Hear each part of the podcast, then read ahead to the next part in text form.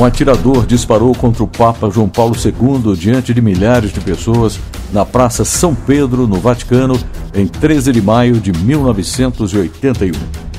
O pontífice passava em um carro aberto cumprimentando os fiéis no dia da audiência geral, quando foi atingido por duas balas. Além de João Paulo II, duas mulheres também ficaram feridas. O responsável pelo atentado foi rapidamente contido por seguranças identificado como Mehmet Ali Aka, de 23 anos. Natural da Turquia e integrante de um grupo extremista conhecido como Lobos Cinzentos.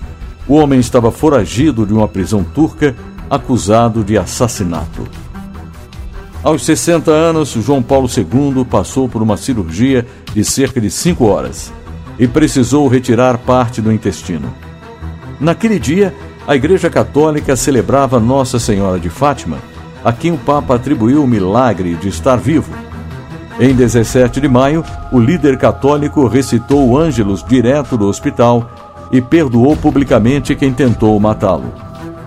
Faltando um dia para completar um ano do atentado, o Papa fez uma peregrinação até o santuário de Nossa Senhora de Fátima, em Portugal. Na ocasião, sofreu um novo ataque. Enquanto celebrava a missa, um padre espanhol avançou em sua direção com uma faca, mas foi contido por seguranças. Em dezembro de 1983, João Paulo II visitou o presídio onde estava o atirador Aliaca, condenado à prisão perpétua na Itália pela tentativa de assassinato do pontífice. O encontro dos dois durou 20 minutos, mas o teor da conversa não foi revelado.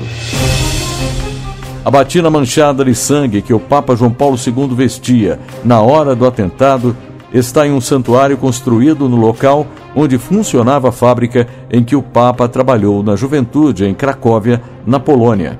Uma das balas que o atingiu foi doada ao Santuário de Fátima, em Portugal, e colocada na coroa da Santa. O turco Mehmet Aliaka cumpriu pena de 19 anos na Itália e mais 10 anos em seu país. Em 2010, tornou-se um homem livre. Em 2014, visitou o túmulo do Papa João Paulo II no Vaticano e deixou um buquê de rosas brancas. História hoje, redação Beatriz Evaristo, sonoplastia Messias Melo, apresentação Dilson Santa Fé.